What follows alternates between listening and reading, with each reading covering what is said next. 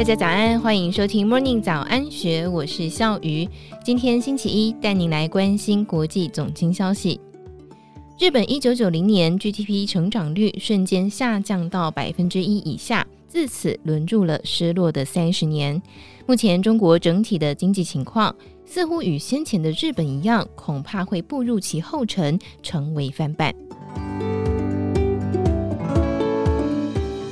习近平今年很可能会史无前例的第三度当选中国国家主席，对他而言，这可能是杯金杯毒酒，至少在经济面是如此。中国四十年来的快速发展模式已经失去了魔力，累积的债务已经达到危险高峰。新兴国家在发展的初期多面临高投资需求，还有低国内储蓄的问题，一般有两个路径可以选择。一个是向海外借贷资本，并且以高贸易顺差来偿还，或是牺牲劳动阶级，将国内的所得移转分配给高储蓄者，比方说像政府、企业或是有钱人等等。美国在内战之后选择了第一条路径，从海外取得大量投资，主要是来自英国、荷兰两大世界金融之都。当出口从原料转为工业产品，美国贸易顺差暴增，就解决了资金缺口。第一次世界大战爆发，欧洲无力再购买美国的产品，反而开始依赖美国资本。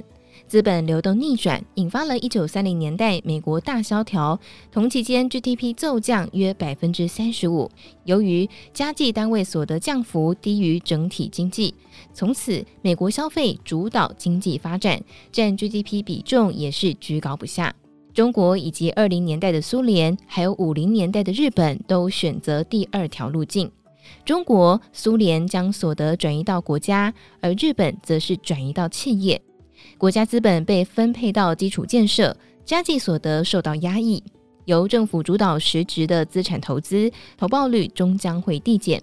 于是，中国就透过举债来进行更多投资，并且鼓励房地产开发来拖延这个问题。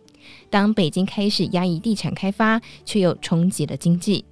扩大贸易顺差可以对抗基础建设投资效率的递减，但是中国已经是世界顺差大国，而且顺差金额虽然庞大，但是却只占了中国 GDP 不到百分之二，所以很难再产生效益。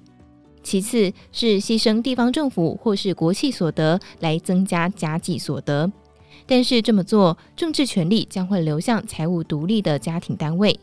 此外，中国劳动人口数已经越过了高峰，未来要提高家计所得比重也不容易。目前看来，似乎只能够步上日本后尘。日本在九零年出现边际投资报酬递减，GDP 成长率瞬间下降到百分之一以下，沦入失落的三十年。或许二零二二年的中国会是一九九零年日本的翻版。以上内容出自《金周刊》一千三百三十九期古月寒专栏，更多精彩内容欢迎参考资讯栏。祝福您有美好的一天，我们明天见，拜拜。